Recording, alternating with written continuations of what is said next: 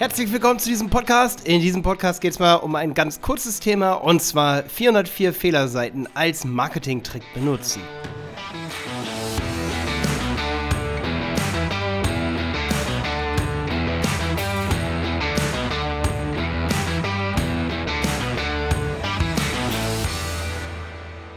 Ja, 404 Fehler werden absolut ähm, ja, unter, wie sagt man, die werden unterschätzt. Ne?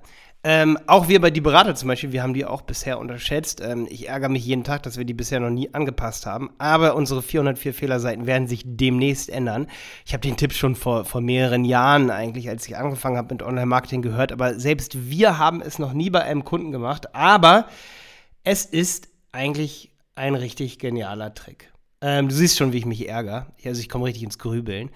Ähm, und zwar 404 Fehlerseiten, da kann man mega viel rausholen. Also ich habe zum Beispiel schon mal eine Agentur ähm, gesehen, die haben zum Beispiel, da konntest du, wenn du auf eine 404 Fehlerseite, da haben die das mit Humor genommen und du konntest zum Beispiel einen Mitarbeiter feuern. Also da war dann ein Bild von den Mitarbeitern und man konnte dann draufklicken.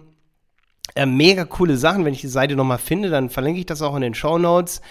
Ähm, aber es können auch super witzige Bilder sein als 404 Fehler. Und im WordPress, es kommt immer auf dein Design an, welches du benutzt. Aber es gibt sicherlich auch Plugins, bei denen man dann eine Custom vorne Vorpage, das wäre schon mal so ein Begriff, nach dem du googeln kannst, wie du es bei dir machst oder dein Theme, dein Design Support im WordPress fragen kannst.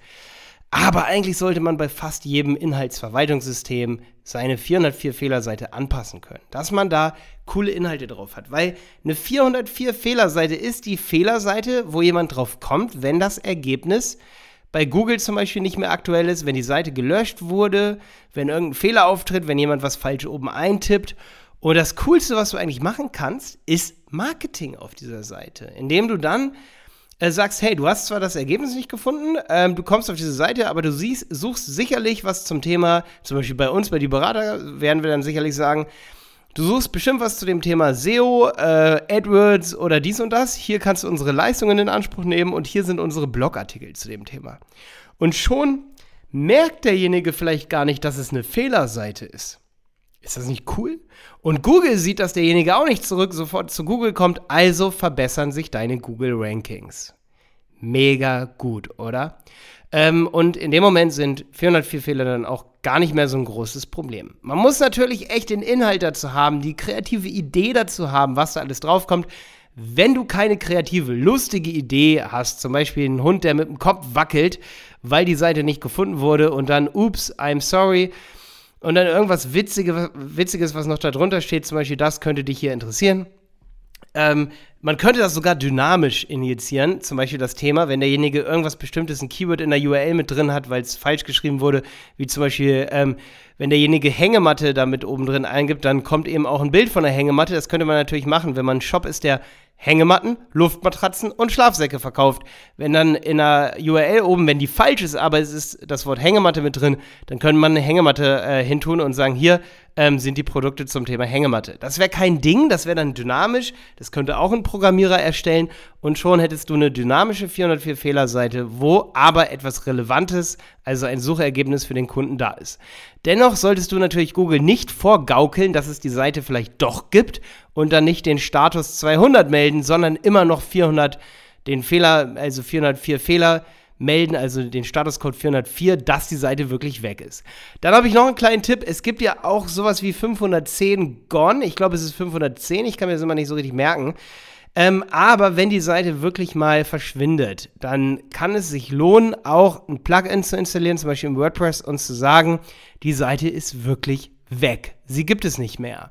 Das sendet auch ein positives Signal an Google, zum Beispiel, indem man ehrlich ist und sagt, die Seite ist nicht äh, weg äh, oder wenn man immer nur 301 Redirects macht oder temporär weg, wie 404 ist, glaube ich, temporär, musst du mal gucken. 404 ist immer so ein bisschen der Standardfehler, ja ähm, ist, glaube ich, Inhalt nicht gefunden. Ne? Aber ähm, sowas wie die Seite wurde gelöscht, ist ja nicht Inhalt wurde nicht gefunden, sondern die Seite wurde gelöscht und das ist, müsste dann 510 sein. Also 404 ist, glaube ich, Inhalt nicht gefunden. Ganz einfach, ganz schlicht. Und dann gibt es aber noch sowas wie Inhalt ähm, ist weg. Und die meisten ähm, senden einfach nicht gefunden statt Inhalt ist weg. Und äh, das ist nochmal so ein Tipp hier jetzt am Ende. Aber letztendlich ging es mir um diese Inhalt nicht gefunden. 404 Standardseiten, die man immer so sendet, eigentlich zu, zu 99 Prozent, wenn ein Inhalt gerade nicht da ist, dass ihr die so richtig aufpeppt und richtig Marketing darauf macht. Mensch, ihr seid Marketer. Ihr wollt euer Produkt verkaufen und nicht zum Kunden sagen, Böb, Inhalt wurde nicht gefunden. Das ist doch uncool. Alles klar, ich hoffe, ich konnte dir helfen. Ich hoffe, ich konnte dir Marketinganstöße in diesem Video geben für deine Website diesmal. Ähm, das nächste Thema ist in diesem Podcast, lass mich mal ganz kurz reinschauen. Ähm, wofür braucht man die Google-Suchkonsole eigentlich und was findet man da für Daten? Ich hoffe, du schaltest wieder ein, falls dich das interessiert. Wenn du dich mit der Suchkonsole noch nicht so beschäftigt hast, ist es genau der richtige Podcast für dich. Bis dann, dein Malte.